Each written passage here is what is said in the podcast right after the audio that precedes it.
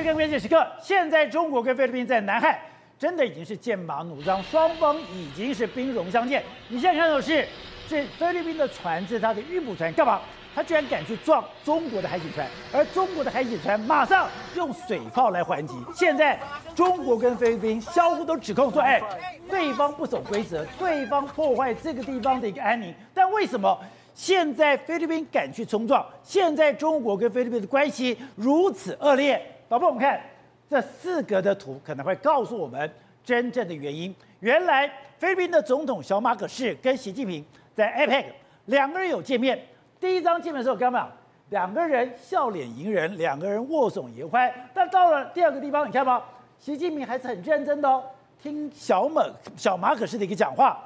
但怪的是，到了这边，习近平的脸马上变得很严肃，变得非常非常的一个难看。而这个时候，据说小马可是告诉习近平讲：“你不要在南海再闹事了，南海不是中国的既有海域。”这个时候，习近平。非常的火大，那我们看这个就是小马可是在他的 IG 上面贴的这样的一个图，用的吧？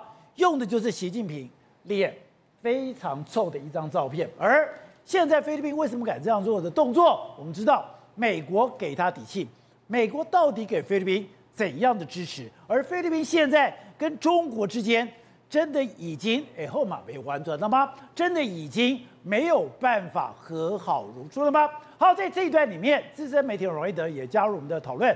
瑞德你好，大家好。好，so 这四个也太戏太有戏剧会了吧？没错，两个人握手的时候，表情还笑脸迎人，还非常的开心。习近平还非常认真的听小马克思在讲话。可是讲到南海问题的时候，习近平的脸就非常的臭，没错，非常非常的难看。而这个时候。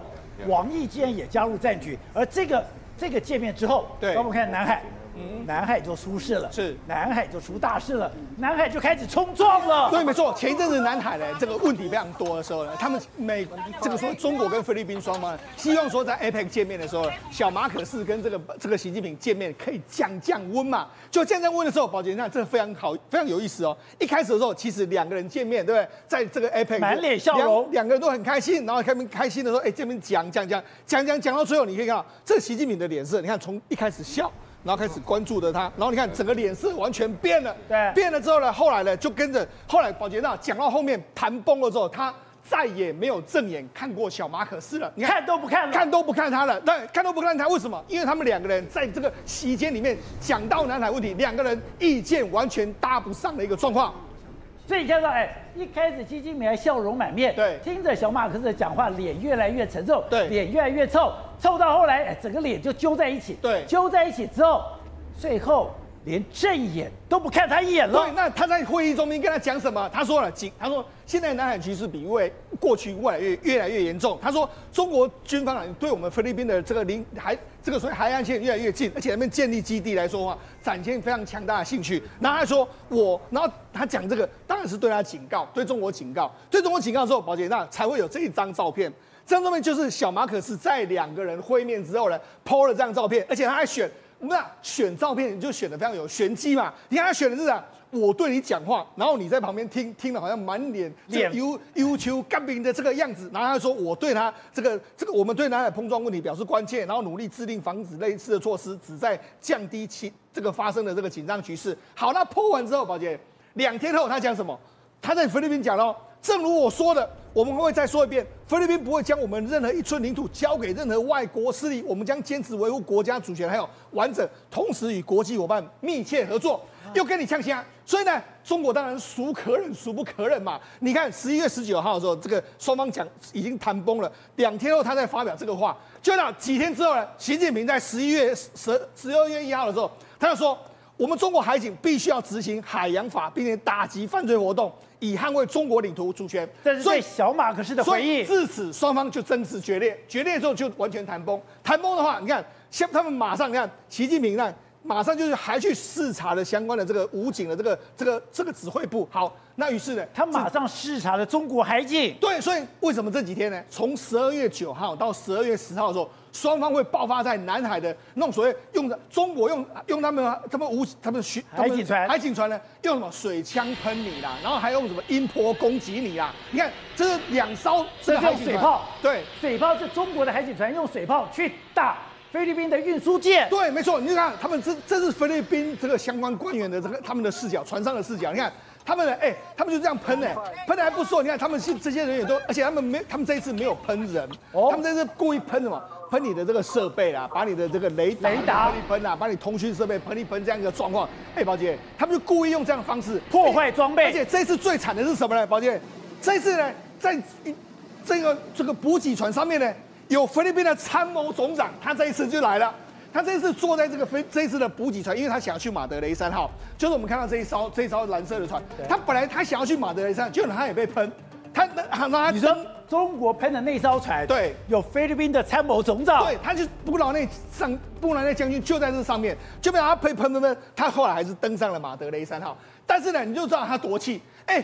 我是真的，我都坐在船上面，你居然还喷我，而且他还遭受到了被中国攻击这样一个角色跟一个一个这个演练的状况。所以，大家看，这个后面这个就是菲律宾的参谋总长。对，他的参谋总长上去了以后，刚刚讲的整个船舰，对，全部哎合拍一张照片。对，呃，然后他登上的时候就是被攻击。你看，我就讲嘛，你看这菲律宾这样用，呃，菲律宾的这个船在这个地方，然后他们用两艘两艘同时对他喷，喷喷喷喷完之后。哦这一艘就是菲律宾参谋总长的船，对，被喷被喷之后，然后他们还用什么？他们还两，他们旁边还有民还有民民用船哦，民用船啊，拉起这个浮标，然后把你阻挡住，所以等于是用非常多的方式阻挡你。那阻挡到最后，你看，而且呢，这个十月九号的时候，先在黄岩岛这边，他们攻击的这个菲律宾的补给船之后，就没想到一艘船的通讯还有导航设备严重损害，结果。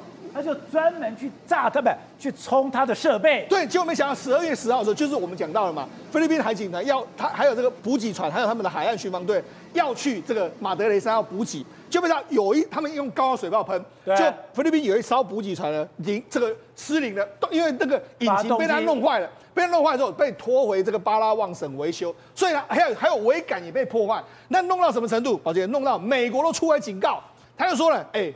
菲律宾在南海的军队、飞机或是公共船只，如果遭受到武装攻击的时候，美国将启动美菲共同防御条条约的承诺。所以，哎，参谋长被攻击，哎，哎，这某些人说，哎，这个不是开玩笑，你居然敢这样做的一个状况啊！而且，他们居然在上面高喊什么？对，西菲律宾海是我们的。对，而且我们这个看到这个马德雷三号，才发现这马德雷三号已经不是我们想象只是一个破烂的船。对，等我一个旁边。居然在我们不知不觉中里面，他已经放了太阳能板，是，而且这一艘船上居然也有海水过滤设施，对，上面的官兵哎，要电有电，对，要水有水了，对，没错。好，我们就讲，这是他们的菲律宾的这个参谋总长来到这个地方嘛，布劳纳将军哈，他的照片。宝杰，那我跟你讲，他坐的就是这一艘船嘛，这艘船你看，他被他真的被喷哦，你看这艘船上面，他船在这边，这是中国人喷他，对，好，另外一个中国的船还撞他。所以他不船还撞他，对，所以他不止被喷，还被撞。所以这个就是他们的参谋总长，对，没错，坐的这艘船，然后用水去喷他，对，还用船去撞他，对。所以呢，他来的时候，你看他来的时候，当然了，这些将军、这些士兵都很开心嘛，就是说哦，登上去，哎，参谋总长来了，就说哇，这个是我们的，这个西菲律宾海的都是我们的。那你看，结果他参谋总长马上就说了，哎，这纯粹是侵侵略嘛，我亲眼目睹了中国海军还有民兵的大型船只多次阻挡我们的道路，然后他用水炮轰我们，然后撞我们，令人愤怒。哎。他真的就人就在上面了，先撞人家的，对，他就在上面了，所以他就他当然不可忍嘛，所以他就讲嘛，那为什么他们要要要补给这个东西？因为我们知道，事实上接下来就是菲律宾的，他们很喜欢过这个圣诞节嘛。哦、那圣诞节来说啊，他们这个他们这一次补给上去，就要让他们过一个好的圣诞节。但是呢，你看从照片上面来看，哎，你觉得哎马德雷山要跟过去完全不一样了。对，保健站，这是我们啊参谋总长跟这些人的照片嘛，对，照片里面你发现了什么？旁边有太阳能板，也架上太阳能板。那这个地板呢，因为过去一段时间地板就是被侵蚀，然后有点重新整修了，重新铺过了。铺过之后，你就觉得哎，整个船，而且而且那，他们还到里面去拍照。那里面拍照里面，你看里面有电风扇、啊，有电风扇的。对，然后这边来说啊，哎，这边看到说这是什么？这是一种净水装置，对，海水淡化跟海水净化的这个装置。也就是说，这一艘船上面来说的话，已经变得不一样。菲律宾不断的整修，不断的整修之后，而且菲律宾还弄什么？之前菲律宾不是在寻求这个一亿一亿批所，大概约莫折合新台币五千七百万去建设它，所以现在完全不一样。现在菲律宾还说了，哎，我们这艘船已经完全不一样了。我们呢，这个目前为止，我们拥有我们在改善这一点，然后确保他们拥有相应的睡眠设设备啦，相应的餐点设备啦，还有互联网。那未来呢，准备这个艘船呢？以后假设菲律宾的这个渔船呢，在这边搁浅或者怎么样的时候，我们可以随时去支援这个菲律宾的渔船跟他们相关受难的这个人员呐、啊。本来我们就在马德雷三号风吹雨打，已经快要破损了。对，当时以为说我只是拿水泥把你巩固在这个地方，让你不会被冲走，就没有想到太阳能板也有了，对，净水设施也有了，电风扇也有了，对，什么都有了。对，而且还有简单的开刀装置、医疗设备都有了。开刀装置。对，所以你就知道，事实上马德雷三号跟过去已经完全不一样了。好，那不但跟马德雷。山上不一样之后，那为什么菲律宾都没有底气？主要是菲律宾，哎，后面美国都出来讲话嘛，而且不止美国，那菲律宾过最近一段时间，他跟什么？菲律宾又跟什么？法国国防部长要签约，为什么？他们要签说两两国士兵进入对方的领土。为什么这样？因为我们知道法国其实在这个地方，它有非常多岛屿，在那个南太这个这个地方，所以它也是南太国家。那它也跟它合作。那菲律宾也跟美国和澳洲签了合约。所以那现在已经有美国、澳洲、菲律宾还有法国至少四个国家同盟。那除了这个之外，日本、纽西兰、英国、加拿大都有可能会加入，所以就形成一个八国联军。这八国联军互相互相联合起来，就是要牵制这个美中国在南海相关的这个作为嘛。对中国来讲。八国联军是百年的耻辱，是苦大仇深。对，更没想到美国之音直接说，菲律宾是寻求新。八国联军当然联合制中，对，所以他故意的用这个西八国联军来跟跟你说，好，那为什么？因为澳洲也在这个地方也感受到嘛，那纽这个纽西兰、日本当然都对印太非常关心，那英国也是一样，加拿大也是一样，所以这个新八国联军呢，他们就要对中国发起海上挑战。你看，这是 Asia Times 的这个报道。那除了这个之外呢，他也没有会跟你客气啦。你既然那个扩充你们的岛屿，我们在中业岛，这个菲律宾的中业岛，我们以前台湾的岛，现在被他们南海第二大岛，他们现在已经跑道完成了，也就完工了。那除了这个之外，它上面还建了非常多的这个什么雷达基地啦。这是中业岛。对。中业岛上还盖房子了，对，他现在开始盖，盖了什么雷达啦，还有卫星设备啦，还有船只交通的相关的管理，还有海岸的这个摄影机啦，然后连他们国安顾问都登在上面，他们就说，哎、我们未来有一个岛屿在这个地方，我们可以应对中国纯粹的这个霸凌行为啊。好，那除了这个，他们中业岛的这个海，这个所谓跑跑道的扩充，然后雷达站的建立，还有相关的设施之外，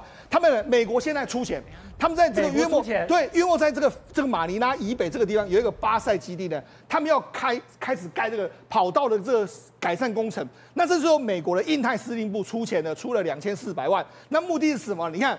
黄岩岛啦，仁爱礁都在这附近。我在这边盖个基地，那意思是什么？在黄岩岛旁边，我可以快速抵达嘛。所以就到事实上，美国现在已经不只是这个在后面当你这个八股，他同时还出钱出力在帮助菲律宾呐。好，因为，我们看到哎，这个大家没有注意到，说在 APEC 的时候，居然小马哥是跟习近平有一个见面，而这个见面的时候，哎。小马可斯居然跟他讲说，南海局势比以前更加严峻，而且警告中国军方对于距离在菲律宾海岸线越来越近的岛屿建立基地，开始哎对我们产生兴趣。他还讲说，我们绝对不会让出一一寸一寸的土地。就习近平的脸非常非常的臭，臭完之后，习近平就去巡视海警部队，巡视完海警部队，中国菲律宾开始两边。水炮攻击了，对。不过中非之间的这个问题其实已经由来已久，不是只有今年才发生，也不是只有在 APEC 这场上才发生的。但是我认为哈，这当中有一个非常重要的东西，一个关键点。你记不记得之前我们讨论过一件事情？中菲律宾内部好像要搞政变哦，就是亲中派跟亲美派嘛。而亲中派跟亲美派当时的下令说，所有部队你千万不能动，那个就是总参谋长。总参谋长就在这艘船上面，补给船上面登上。当时就这个参谋长，对，他警告他的部队你们不要轻举妄动。时间点就是在十一月初的时候，十一月初的时候，他警告完之后呢，下个礼拜十一月中的时候，就是他们习近平跟小马可是见面的时候了。那那时候，我认为哦，在现场上可能也在告诉、警告中国说，你要搞这边是不是？要把我搞掉是不是？其实门都没有，请告诉我，我政权稳得很。今天来讲话，所以真正惹怒小马可是的，不是南海的冲突。是中国可能有意图把他给干掉。对，你暗中支持杜特地这边的人，还有支持阿洛玉、埃洛玉的这边的人，来试图要把我小马克思干掉。你中国门都没有，而且你们现在要做什么事情呢？也是把南海这个议题引出来。而小马可仕他在回菲律宾的路上，他不是去过境这个夏威夷吗？他在夏威夷又提出什么东西？我们干脆。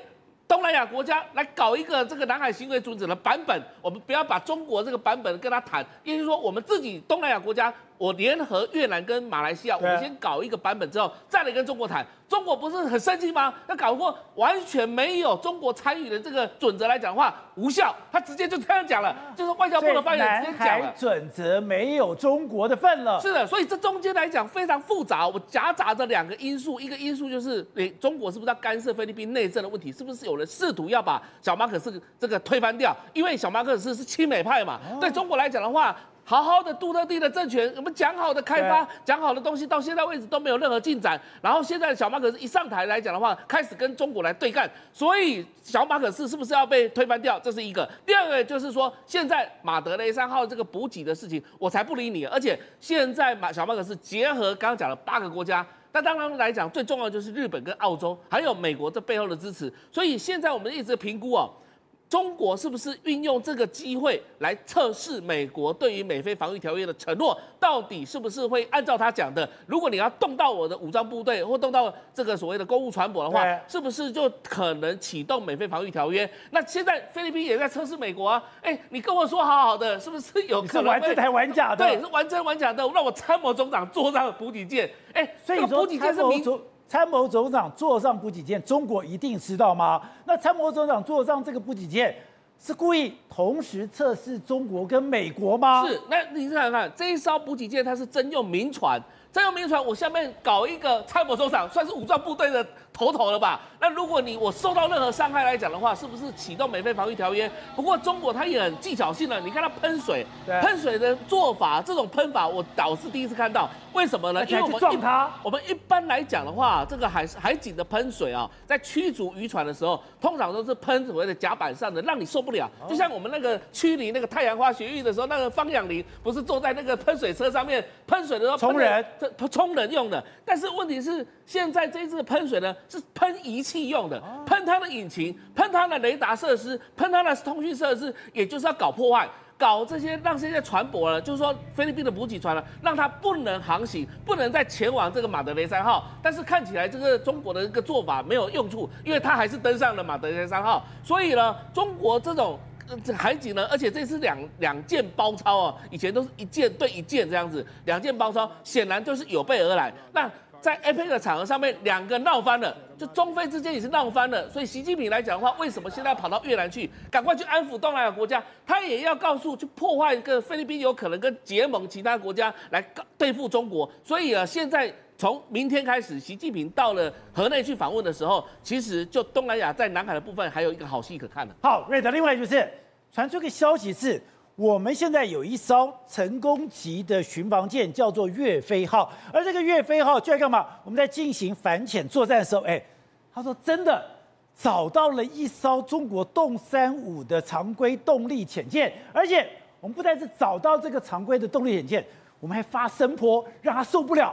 让它等于浮上海面。那么目前为止啊，这是属于网络媒体的一个报道啊，但是并没有正式的这个等于说国防部没有正式的评论等等啊。那么但是呢，像以前类似这样子，我们的反潜机跟反潜舰呢，那么锁定中共的潜艇，而不是一件而已啊，有好几起啊，锁过很多次，有好几起啊。其中有一起啊，最有名的是什么？最有名的是我们在这个花东地区呢，一路反潜，包括我们的反潜机呢，全部锁定了以后呢，还在这。这个中共的潜艇呢，往北，呃他已经，他其实他也知道被我们锁定了，所以呢，他往北走的时候，后来我们交透过美国、美日这个的关系啊，我们交接给日本的相关的反潜单位继续监控。那但是呢，要不是日本把这个机密说出来，我们国防部都没有透露说，其实是由我方那么反潜单位抓到的。抓到以后呢，那到日本海域以后再交接给日本。你要知道一件事，我反潜能够抓到你，就表示我有办法把你给击毁啊。那所以你就知道反潜功能很大。那过去呢，其实也在汉光演习的过程当中啊，我们在安平外海也一样。那一次是台湾第一次真的把中共的相关的潜艇锁住了，而且锁住了以后呢，包括反潜机，包括所有的军舰，全部都来。为什么呢？因为要听透过声呐，要了解中共的柴油潜舰到底那么从声呐呢，从不同的这个声呐听起来的声音是怎么样。以后大家都知道哦，这个大概是什么样的一个状况嘛。那一次。那一次锁了整整快要两天，是因为后来啊，那么、呃，这个李登辉呃，像李登辉那时候，董总统是李登辉啊，跟他报告以后，透过陆委会跟海基会跟中共照会，到底是不是你们的？如果是你们的，对不对哦？那么大家好说；如果不是你们的，我们就直接把它给炸毁了。那后来老共老共否认，老共否认。可是问题是，你知道吗？柴油潜舰超过多久没有潜？还要浮起来啊？就死定了嘛？那怎么办呢？最后老共只好向现实低头说：“我们有一艘柴油潜舰行踪不明，失踪了。啊”当然，如果你们有发现的话，啊、呃，会不会是这个失踪的潜舰呢？帮我们注意一下。所以你听说跟李登辉报告的时候，李登辉哈哈大笑。最后呢，那么海上的这个那个相关的这个这个军舰呢？网开一面，就网开一面以后呢，让这艘潜舰从水底下就这样子溜走了。要不然的话，我们真的很可能那时候俘虏了中共有史以来第一艘被我们台湾俘虏的这个台油潜舰啊。所以，哎，我们的这个反潜舰，也就是我们的巡防舰，跟这个中国的潜舰是有很多交流的。对，所以你不要以为说，呃，还有一次，还有一次是直接，那么在我们那我们有苏澳有一个军港嘛，结果呢，中共的潜舰呢，他们常常会这样。常常要知道哦，靠近你台湾的各个军港跟各个海域呢，你们能不能侦测到我？所以他们三不五时就会派来偷偷的在一个地方。那一次也被我们直接活逮。好，所以台湾至少有大概四到五次的时间呢，五到机会呢逮到他。但是因为两岸特殊的这种关系嘛，所以呢，通常我们哦就让你知道我已经逮到你了，但我们并不会真正的把它给击毁。那是其实除了这个之外呢。最近有一个消息非常的重要，怎么样？为什么呢？因为宝洁就在我们现在节目播出的同时啊，哦，中共的山东号正沿着台湾海峡的中线往南走。各位要知道一件事，山东号不是辽宁号、山东号常常走来走去嘛，台湾海峡也走来走去嘛。这一次不太寻常，为什么？哎，中共的飞机然后飞过海峡中线，中共的军舰要越过海峡中线，这已经不是新闻了嘛。但是山东号。这一次沿着特蓄意的沿着海峡中线走的过程，它不是都有一些护卫舰吗？动五二 D 啦，动五二 C 啦，然后动五六啦，跟那个动五四等等嘛。这一次它的护卫舰故意那么越过了海峡中线十到二十海里，这样伴伴随着这样过来，这是从来没有发生过的事情。也就是说，那么中国它不断的透过测试。它正在测试我们相关的这个的反应能力呀、啊，然后呢，还有那么试试的有点扔头轻棍，所以呢，它借由这个机会，那么每次每次的逼近我们的海峡中线的这边，然后靠近这边，看你台湾会有什么反应，你的雷达、你的空中、你的到底会有什么反应啊？为什么特别讲山东号？因为就在这几天，不是起诉了一个案件——共谍案吗？对，共谍案这一次是号称啊，从郑小江以后，那么最大的一起共谍案，为什么？吓死大家了！竟然有一位现役的中校的陆航相关的飞官，而且是一个很优秀的飞官哦。为了四点八亿台币出卖他的国家，出卖他的灵魂，打算怎么样？打算把所谓的啊这个我们相关的契努克的啊运输，直接两个那个螺旋桨的 CH 四，对，没有错。那直接呢要飞到山东号，直接借由山东号在演习过程当中靠近台湾的那个过程当中。直接要飞到山东号的甲板降落，你会说那有什么稀奇吗？那我告诉各位啦，没有什么稀奇啦。契契努克的这个直升机对中共来讲这没有什么，你知道吗？但是它的代表性不一样，为什么呢？它有一举两得，一举是你看台湾的直升机竟然会飞行，飞官竟然会叛逃，叛逃直接降落在山东号，我的天呐！台湾的军心士气全部都溃散了嘛？他们还想搞这个东西？对，然后第二个是什么？破坏台湾跟美国之间的相关的这个等于说信任嘛？如果这样的话，美国怎么会卖给你多好的东西吗？我告诉各位啦，中共真正想要的台湾的直升机，不是这个什么气努克，不是这些啦，他真正要想要的是阿帕奇长弓武装直升机啦。不过他永远也得不到阿帕奇这个直升机，因为很简单，因为这个直升机呢，美国卖给了台湾，但是美国留了一手，所以这个直升机绝对保证没有机会飞到去叛逃，飞到中国那边去。你要知道一件事哦。不要以为说我们的飞官不会叛逃，为什么呢？因为在一九八九年二月的时候呢，那时候发生过我们 F 五一的中校的飞官林贤顺，他在这个像东部的基地也是利用低飞，然后欺骗雷达的方式，结果被他骗，被他骗了，骗了以后他飞过去，直接飞到对岸的中国去。事隔这么多年，林贤顺因为他当时是中校，是叛逃飞官，官阶最高，然后呢也是最后一位，没想到现在竟然还有人。为了为了所谓四亿七千万的诱惑，真的要叛逃，把我们的直升机驾驶去飞往这个等于说山东号去啊，这是非常不可思议的事情。好，so 另外就是现在有关秦刚死亡的消息 越来越多了。现在居然讲说他什么？他是被等于说刚刚讲的都一样，他是被俄罗斯的外长副外长鲁登科告诉他说，告诉习近平拿到了。秦刚出卖火箭军资料的这个讯息出来以后，哎，他就被抓起来，抓起来了以后，哎，居然是什么？他被严刑拷打，严刑拷打，出手太重了，去住院，住院了以后，防消息外漏，居然直接给他打氰化钾。好，我们又说关于这个秦刚的死亡的事件来说，现在越来越多资料被爬梳出来。宝杰，我们就讲六月二十五号之后，鲁登科不是来到这个中国吗？来到中国之后，他到底给了什么资料呢？传言是这样的，传言是因为这个李玉超的这个秘书啦，谢谢姓秘书呢，他用 Telegram 哦，把资料呢传到这个美国的这个李玉超的儿子。然后我们知道 Telegram 过去火箭军的司令李玉超，对，他居然用 Telegram 对传这个资料，他的秘书他可能要给他儿子，那就让他秘书传给他的儿子。那传给他儿子的时候，因为 Telegram 以为想说，哎，Telegram 安全，秘密吗？没有问题的。但是你知道吗？Telegram 在二零一四年的时候呢，因为 Telegram 的这个目前为止的所有人呢，被这个所谓西这个拜这个普丁呢一个秘密的一个富豪朋友掌握了。虽然这些资料呢，其实这个中。俄罗斯已经可以掌握了，所以俄罗斯可以穿透 Telegram，对，去掌握里面的讯息。对，所以就是说他把这个资料呢 pass 给了这个习近平，那习近平当然很生气啊。习近平很生气的时候，马上就把这个这个秦刚抓了起来，而且听说了还抓了，同时间抓了火箭军很多的将领都抓了起来，李玉超等等人。好，那那那当然一开始叫他要问出东西来嘛，就听说呢严刑拷打。那么那人家媒体的报道是说，因为他是书生。他没有接受过这种严刑拷打，耐不住，受不了，然后就去住院了。那住院，宝杰，那严刑拷打的过程里面，听说了傅小田也被抓起来了。那傅小田被抓起来的时候，也是等于是 等于是用傅小田威胁秦刚。那同时之间呢，还把他们两个传言之间的这个傅小田不是有说他有个儿子叫 Erking 吗？对，也把他抓起来，把 Erking 都抓起来，就是用这个来威胁这个这个秦刚。但秦刚就讲完。没多久之后，他就真的受不了。那后来问完了所有的资料之后，就说：“好，那请问秦刚，你是想要怎么死亡？你可以自己选择。”所以听说呢，是秦刚自己选择说：“那我要用这个药物注射。”所以就用氰化钾打到他的身体里面去。打进去之后呢，听说他在当时的时候就已经脑干这个已经他这个脑干麻布麻痹就死亡了。所以死亡的时间是在七月十四号，就媒体的曝光的时间是在七月十四号。然后呢，七月二十五号的时候，他才被免去了这个外交部长的这个状况。那听说同时之间被他同时间用这个氰化钾打的时候，除了他之外，还有十名将军也同时就这样过世了。火箭军都这个样。所以呢，当然了，目前为止媒体的报道是不断的露出来，但是关于秦刚的死亡来说啊，似乎目前为止。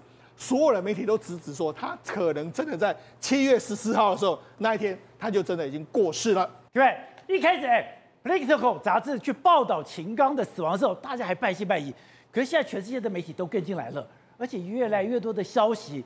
他是打氰化钾死的。如果说内容那么继续迷疑的话，应该是八九不离十啊，应该是的确秦刚的确出事了啊。那为什么呢？因为其实美国这个媒体其实故意放出来的时候，应该中国大陆要马上澄清这件事情，完全没有，没有澄清，消息完全没有，而且呢，好像也默认了这些事情的陆陆续续的发展。所以，比如说刚当时传出傅小田这件事情的时候，中国的官方也没有去否认他嘛。那现在来讲呢，传出死因来讲，而且。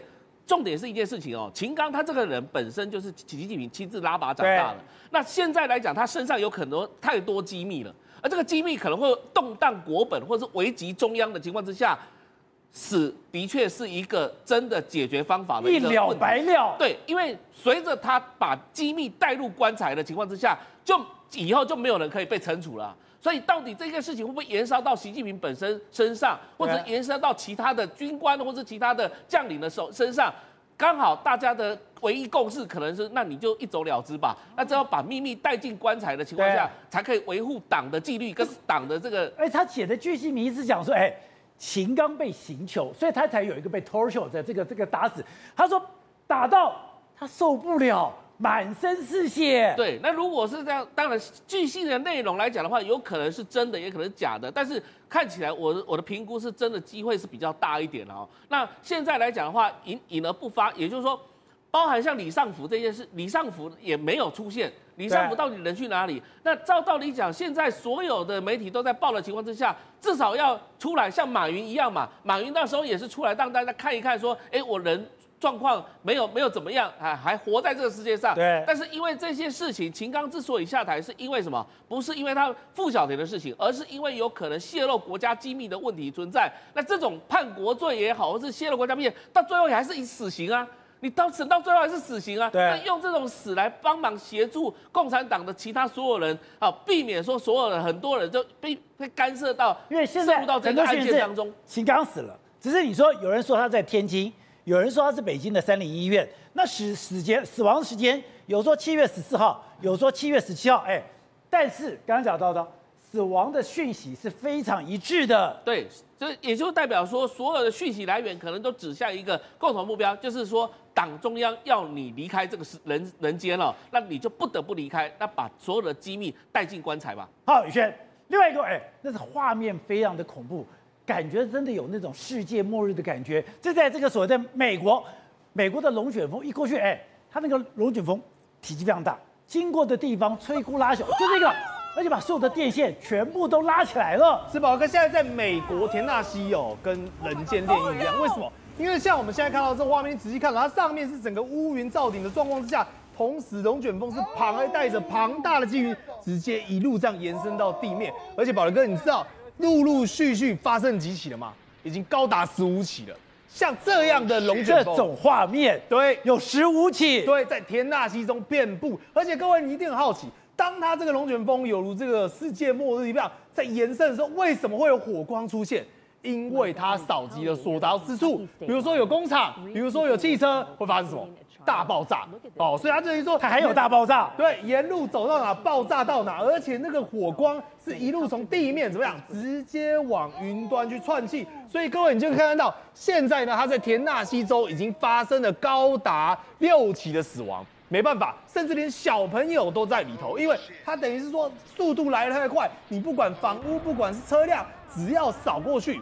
完全没有任何有办法残存的道路，而且现在还发生一个状况，来，各位，就你现在看到的这个龙卷风，刚刚看到的是晚上，现在看到的是白天，对，而它所到之处有没有注意到天空中有一些东西在飘？那是什么？房屋的残骸？那是什么？那是建筑物残骸？那是汽车的残骸？等于是摧枯拉朽。你现在看到可能是车子被吹上去，对，房子被吹上去，对，家具被吹上去，只要它经过的地方，通通都往天空去吹。所以呢，许多民众看到险象环生，你会看到，因为来的太突然，因为现在这种极端气候带来的高温，变成说龙卷风在扫的时候，可能旁边来，各位你看到这是什么？高速公路上一堆人都还在逃命，而且他们都在讲说，哎呀，我很庆幸，还好我跑走了，而且不管是我的儿子还是我的亲朋好友都没有遭到这个龙卷风的袭击，所以我才有办法继续在网络上 po 文。但是呢，他车辆开着开着，嘣一声，为什么突然萤幕震到了？还有冰雹。他等于说龙卷风在卷，旁边在水深火热，与此同时冰雹还在下来。各位，你看到，这就是龙卷风经过的地方，整个树木都连根拔起，直接把车辆给砸个稀巴烂。而就算没有被树砸到，许多的地方，很多汽车光是被扫到，甚至卷到天空中之后，回过头来看到这个画面来，就是你看到哇，没有复杂仪，这个叫做咪咪冒毛，已经不成车型了。对，整个车子都已经被强烈的飓风扭曲乱七八糟。而你讲，就连大卡车就在路边，大卡车被吹翻了。哎，对，代表它是整个被龙卷风吹到翻覆。那你讲现有的房屋哦，这看到龙卷风经过画面，那个叫惨不忍睹。为什么？来，各位，就是你现在看到这，这是一个房子没了。对，这个原本是房子，原本是漂漂亮亮、美轮美奂的木造房子，但都没有。所以你从空拍图就可以看到这个画面有多惊悚，因为整个天大西州在所谓的整个热高温过高的状况之下，遍布龙卷风。整个卫星云图照下去面，发现一件事情：一个、两个、三个、四个、五个、六个，就是各位看到画面有没有看到？是那个白色点在闪的，那个噼里啪啦都是龙卷风。对。不是鞭炮，通通都是龙卷风。